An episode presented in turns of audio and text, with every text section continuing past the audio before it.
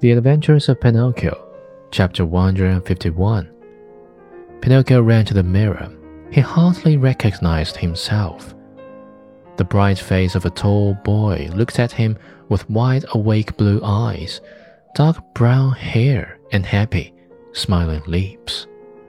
Surrounded by so much splendor, the marionette hardly knew what he was doing.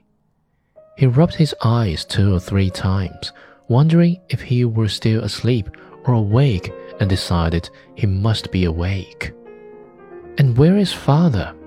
he cried suddenly. He ran into the next room, and there stood Geppetto, grown years younger overnight, spick and span in his new clothes, and gay as a lark in the morning.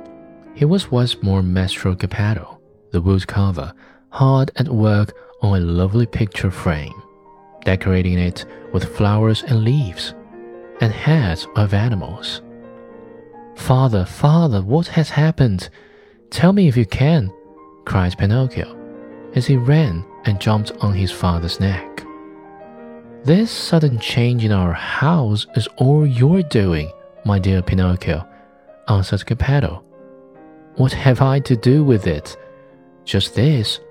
When bad boys become good and kind, they have the power of making their homes gay and new with happiness. I wonder where the old Geppetto of wood has hidden himself.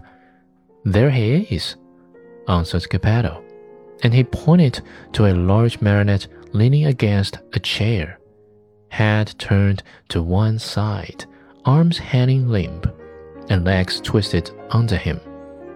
After a long, long look, Pinocchio said to himself with great content, How ridiculous I was as a marionette, and how happy I am now that I have become a real boy.